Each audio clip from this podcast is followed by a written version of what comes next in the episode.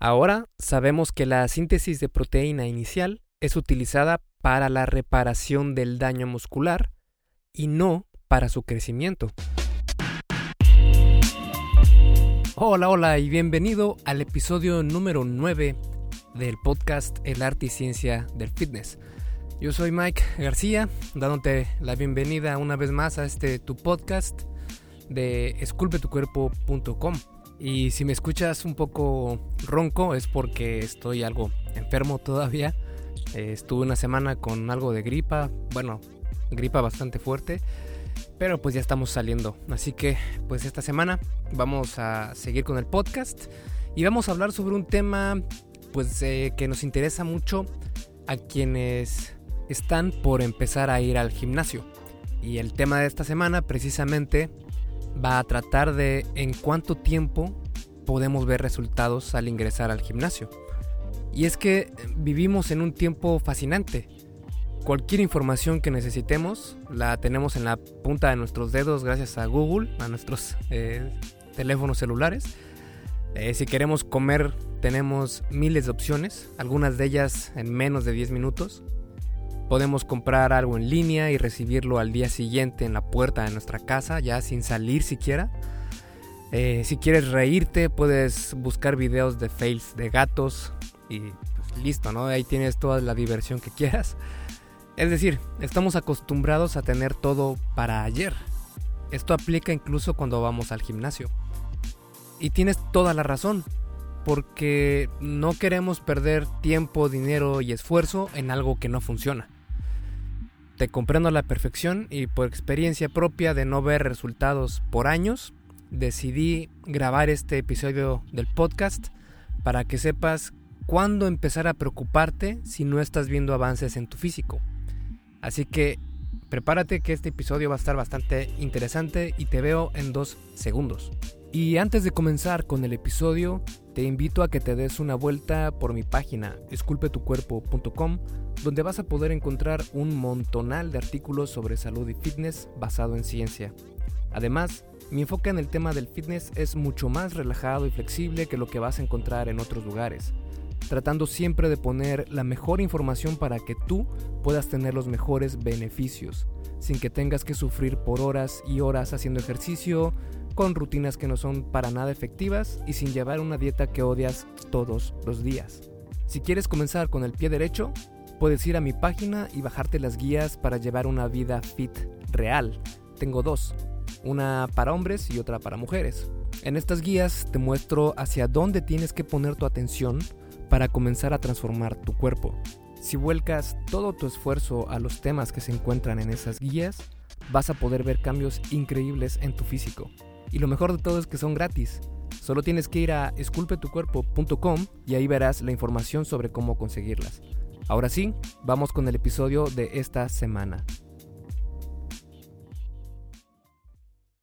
Así que bueno, en este artículo, en este episodio del podcast, vamos a analizar un estudio que responde precisamente a esta pregunta de en cuánto tiempo empezamos a ver resultados en el gimnasio aunque lo hace de una manera indirecta, porque en realidad el estudio que vamos a analizar trata más específicamente sobre el daño muscular y la hipertrofia, es decir, el crecimiento muscular. Pero podemos sacar varias conclusiones sobre en cuánto tiempo se ven resultados en el gym. Cuando me refiero en este episodio a resultados en el gym, me refiero al crecimiento muscular y no tanto a bajar de peso. Porque eh, si quieres bajar de peso, es más una cuestión de alimentación casi al 100%. Y si quieres saber en cuánto tiempo te puedes marcar en el gym, por ejemplo, pues los resultados puedes verlos semana con semana, siempre y cuando lleves un déficit calórico. Y pues si continúas haciendo eso vas a ver resultados semana a semana hasta que llegues a estar completamente definido. En cambio, el crecimiento muscular es algo más complicado y algo que lleva mucho, mucho más tiempo. Otro punto que quiero aclarar antes de entrar ya de lleno al artículo es que estos datos son aplicables a personas naturales, es decir, que no tienen ayuda de esteroides. Hago esta aclaración porque con el uso de esteroides o incluso los que los SARMs que están muy famosos ahorita, eh, pues una vez que utilizas estas drogas, porque sí, son drogas, el crecimiento muscular es mucho más rápido y puedes crecer incluso sin hacer ejercicio. Pero los efectos secundarios son terribles para tu salud y jamás te recomendaría su uso. Así que en este episodio del podcast, cuando hablamos de resultados en el gym, vamos a hablar de crecimiento muscular conseguido naturalmente. ¿De acuerdo? Vale. Así que antes de empezar, tenemos que hacer dos distinciones que se van a estar mencionando a lo largo de todo el episodio. Uno es la hipertrofia y la otra es la síntesis de proteína muscular.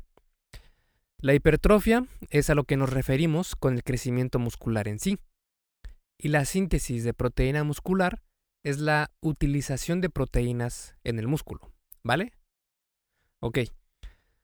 Ahora, de igual manera, también se tiene la creencia que si el músculo nos duele después de entrenar, entonces sí lo trabajamos bien. Ya sabes, esta cultura del no pain, no gain, ¿no? Si no me duele es que no estoy creciendo.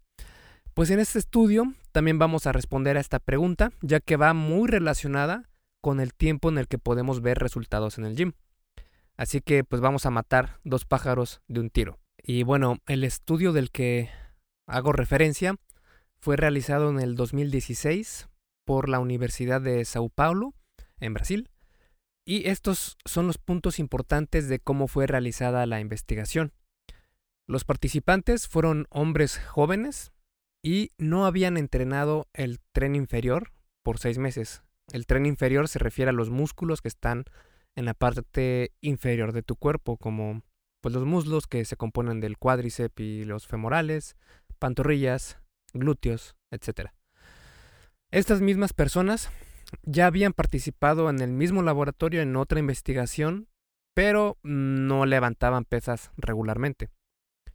Los ejercicios realizados fueron la prensa y las extensiones de pierna, que son dos ejercicios para todo el tren inferior. El entrenamiento era realizado dos veces por semana y la duración de la investigación fueron 10 semanas. Para medir los cambios que tuvieron durante toda, todo el estudio, se removieron quirúrgicamente pequeñas porciones del músculo del muslo, específicamente en el vasto lateral, que es el cuádriceps, que es la parte delantera del muslo, y de la, en la parte externa de, de ese músculo está el vasto lateral, y de ahí fue donde sacaron esta biopsia. Las biopsias se realizaron varias veces. La primera se tomó inmediatamente antes del primer entrenamiento. La segunda, un día después de la primera sesión de entrenamiento. La tercera, dos días después de la primera sesión. La cuarta, durante una sesión del entrenamiento en la semana número 3. Y la última biopsia se realizó en la última sesión de entrenamiento que fue en la semana número 10. De esta manera midieron los cambios musculares, pero también midieron el rastro de aminoácidos. Los aminoácidos son moléculas usadas para reparación y construcción de, tejidos. Y se les instruyó a los participantes que bebieran agua pesada, que es eh, óxido de deuterio, para poder medir los aminoácidos eh, que fueron incorporados en las muestras del músculo. Por si esto fuera poco, también midieron las calificaciones subjetivas de dolor que sentían los participantes. Las calificaciones de dolor muscular se midieron en una escala del 1 al 100. Midieron también la creatina quinasa, que es un marcador en la sangre de daño muscular. La fuerza isométrica máxima de contracción voluntaria también fue documentada, ya que ésta tiende a disminuir cuando el daño muscular es alto. Existen dos tipos de fuerza que es la isotónica y la isométrica. La isométrica es cuando haces una contracción del músculo y con eso provocas que una articulación se mueva. Por ejemplo, si haces una, un curl de bíceps, estarías flexionando el codo utilizando el bíceps, ¿verdad? Así llevarías tu mano hacia tu cuerpo más cercana gracias a esta contracción. En cambio, una contracción o, una, o aplicar fuerza isométrica es tensionar el músculo del bíceps, pero sin hacer que la articulación del codo se mueva. Es como cuando haces también eh, planchas, por ejemplo, que te acuestas en el piso y estás trabajando el abdomen, pero no estás haciendo en sí un ejercicio de flexión de ningún músculo, sino más bien es una tensión constante sin llegar a mover alguna articulación. De igual forma, analizaron también microscópicamente las bandas Z de las fibras musculares en, las biopsias que tomaron. Y las bandas Z son básicamente las que actúan como puente entre la actina y la miocina, que son las proteínas que forman los microfilamentos de los músculos. ¿Y para qué tanta medición? Tal vez te estés preguntando. Pues todas estas mediciones fueron necesarias para poder tener puntos de referencia y encontrar diferencias significantes. Principalmente les interesaban obtener estos datos. En, primera, las mediciones del área transversal de las fibras musculares individuales. También la tasa en la que nuevas proteínas fueron añadidas al músculo, lo que platicábamos antes, que es la síntesis de proteína muscular. Y el daño muscular que recibieron los participantes por el entrenamiento. Es decir, en otras palabras, querían encontrar evidencia que mostrara cuándo se veía hipertrofia muscular, la tasa en la que las proteínas eran añadidas al músculo y cómo afectaba el daño muscular a este proceso de adaptación. Todo esto lo hicieron y lo diseñaron de esta manera porque se quería saber en qué punto en el tiempo la síntesis de proteína muscular se hacía predictiva de hipertrofia, es decir, del crecimiento del músculo. Se pensaba que la elevación inicial en, en, síntesis de proteína muscular en respuesta al entrenamiento de resistencia, es decir, de pesas, sería más alta que en puntos de tiempo posteriores y que esto sería debido al daño muscular. También se hipotetizaba que el daño muscular sería mayor después del entrenamiento inicial y disminuiría con el tiempo. Finalmente, se especulaba que la síntesis de proteína muscular no estaría relacionada con la hipertrofia inicialmente, ya que esto se mostró en un estudio previo de este mismo laboratorio, pero que sí lo haría para la semana 3 y 10, después de que el daño muscular haya disminuido. La mayoría de investigaciones realizadas antes de esta consistían únicamente en estudios de corto plazo, y por lo general eran realizados después del ejercicio inicial y durante 6 a 12 horas únicamente. Y bueno, los resultados de esta investigación fueron que la mayor síntesis de proteína muscular ocurrió 24 horas después de la sesión de entrenamiento inicial y bajó poco a las 48 horas posteriores. En todos los puntos es decir, el punto inicial a las 3 y 10 semanas, la síntesis de proteína muscular fue más alta 24 horas después del ejercicio que 48 horas después. Cuando la síntesis de proteína muscular específicamente relacionada al daño muscular fue corregida mediante una fórmula, es decir, cuando quitaron el factor de daño muscular de la síntesis de proteína muscular, Resultó que la síntesis de proteína muscular no fue diferente entre las semanas 1, 3 y 10. Esto es muy interesante porque nos dice que el daño muscular no afecta a la síntesis de proteína. En cuanto al dolor subjetivo de los participantes por el ejercicio, eh, bueno, este dolor se le conoce como DOMS, que en inglés es Delay Onset Muscle Soreness, que es ese dolor que te da de las primeras veces que haces ejercicio y caminas como robot pues ese fue el tipo de, dolor subjetivo que, que también obtuvieron mediciones. Y bueno, entonces, regresando al tema, el dolor muscular tuvo su pico más alto 48 horas después de la sesión de entrenamiento inicial, con una media de 61 de 100 en la escala de dolor, y el segundo más alto fue 24 horas después, con una media de 40 sobre 100. En las semanas 3 y 10, el dolor muscular continuó muy bajo, de entre 1 a 10 sobre 100, es decir, bajó muchísimo más. Los niveles de creatina quinasa, que si recuerdas es un indicador de daño muscular, Eh, en la semana 1 fueron los más altos y bajaron 50% para la semana 3 y bajaron otro 50% en la semana número 10 relativo a la semana 13. La máxima fuerza de contracción voluntaria bajó un 22% en las 24 a 48 horas después del entrenamiento inicial. Las mediciones de las bandas Z mostraron que el daño muscular fue el más alto después de la primera sesión de entrenamiento, disminuyendo dramáticamente en las semanas 3 a la 10. Ahora viene lo interesante. El crecimiento de las fibras musculares pudo ser medido en la semana número 10.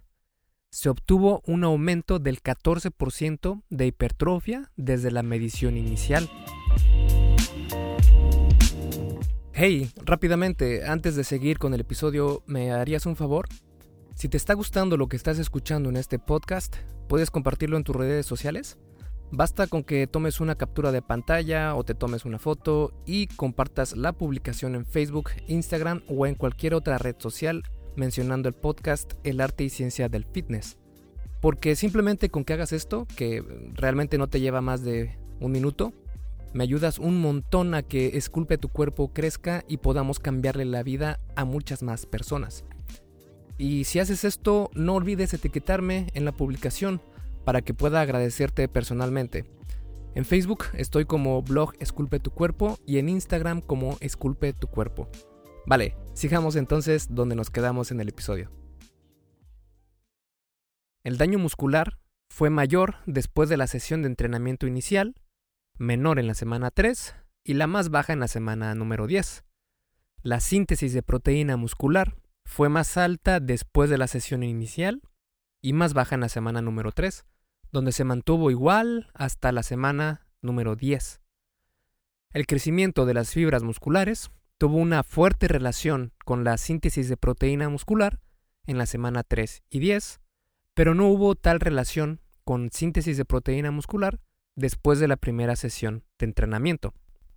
Ya sé, un poco complicado de eh, de entender todos estos parámetros, pero en otras palabras, no hubo una relación entre hipertrofia con ningún marcador de daño muscular directo o indirecto en ningún punto del estudio, menos aún después de la primera sesión de entrenamiento.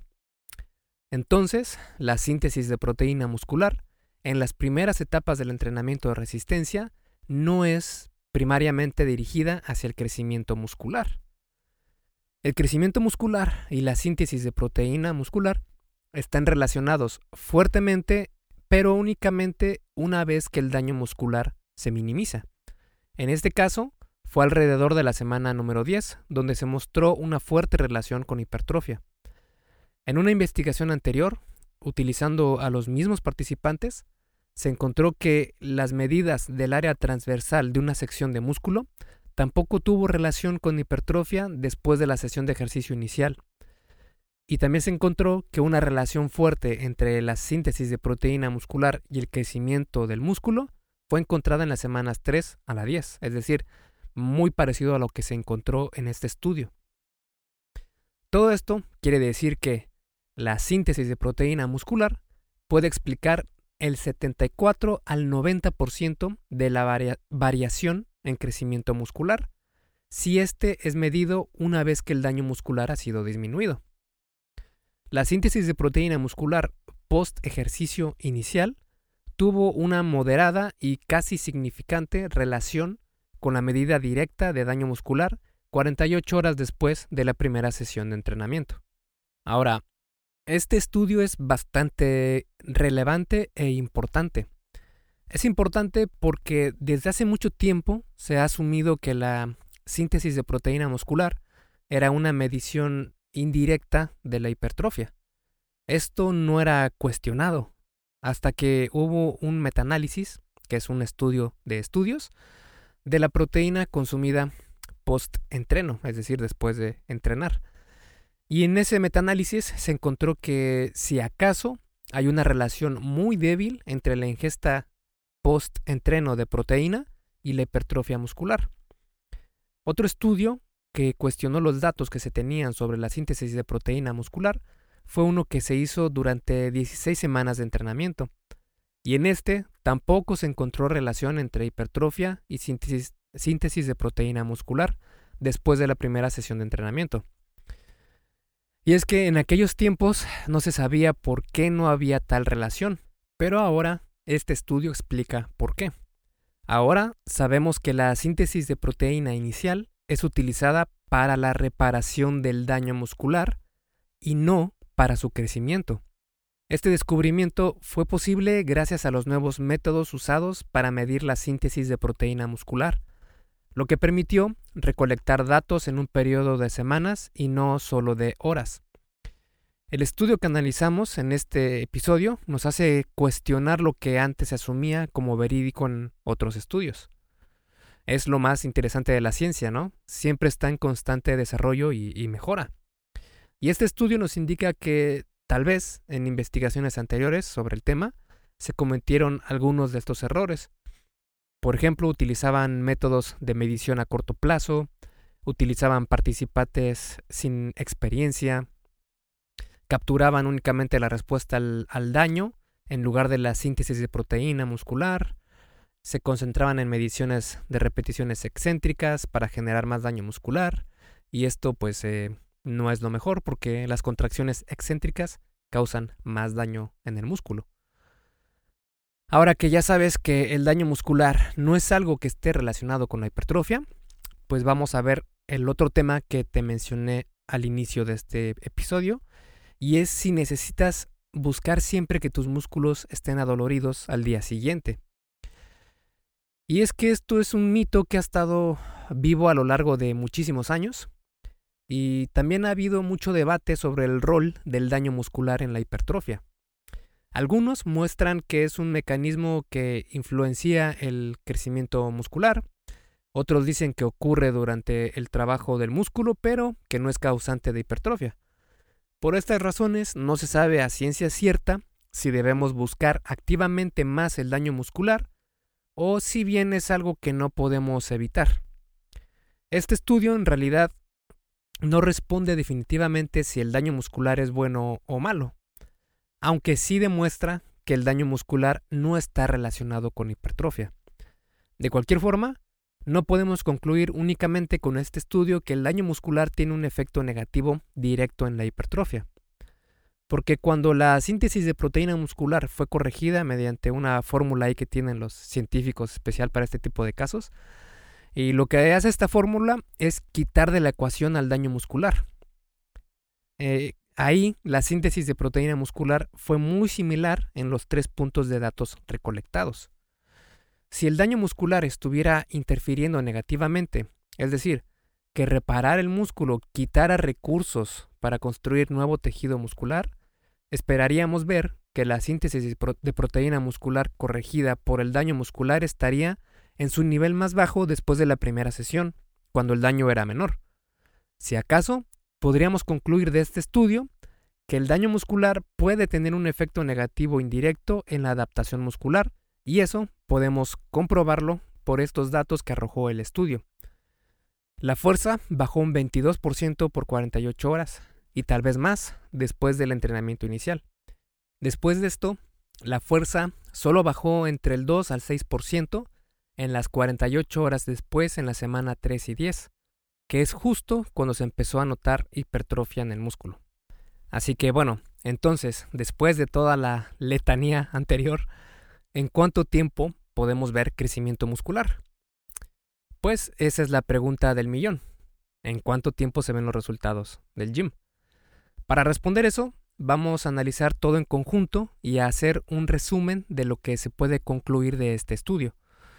La respuesta inicial al entrenamiento de resistencia, dentro de 48 horas post-entreno, no es predictivo de hipertrofia a largo plazo.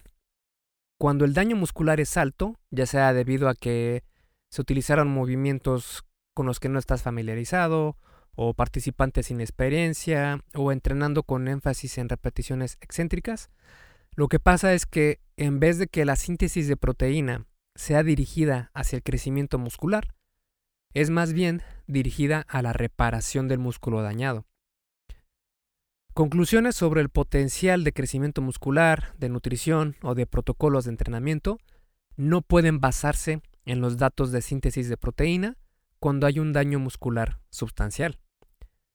La síntesis de proteína muscular, después de múltiples semanas de entrenamiento y después de que el efecto del daño muscular ha disminuido, es muy predictivo de hipertrofia muscular. En otras palabras, el daño muscular no está correlacionado con hipertrofia en este estudio.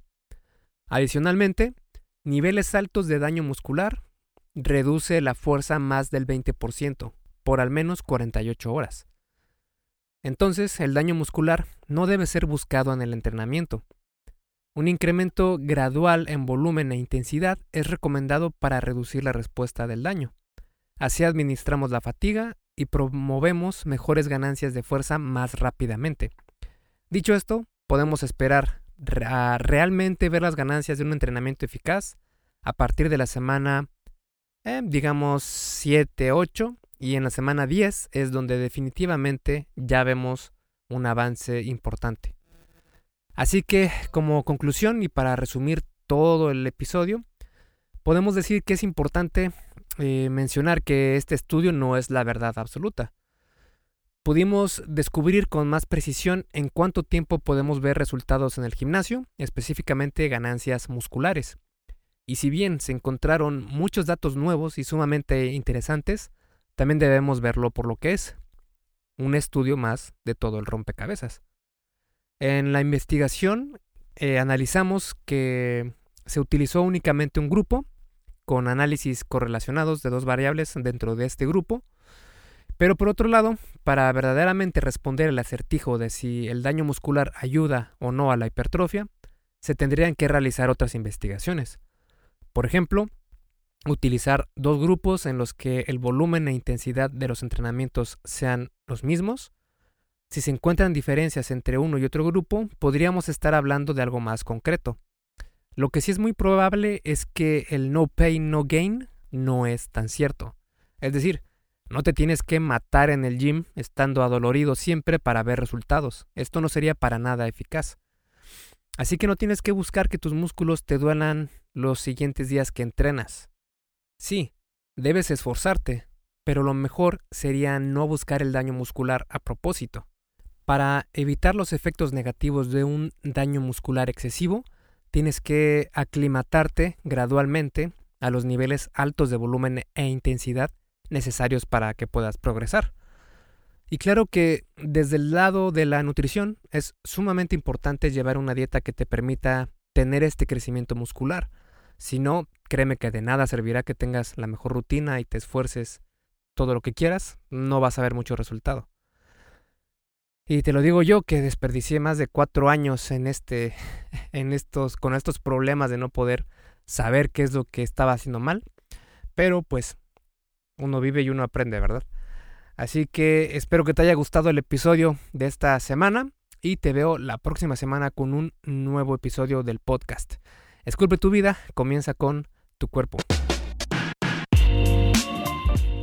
Y hasta aquí el episodio del podcast de hoy. ¿Te gustó? Si es así, déjame una calificación y tu opinión en Apple Podcast. Es muy sencillo y no te lleva mucho tiempo. Con esto me ayudas a que el podcast suba en el posicionamiento de Apple y así podamos llegar a más personas. Si tienes alguna duda o sugerencia, puedes mandarme un email a contacto. Veo absolutamente todo lo que me llega al mail y respondo personalmente a todos. Puedo tardarme un poco por la cantidad de mensajes que recibo al día, pero ten por seguro que sí te responderé.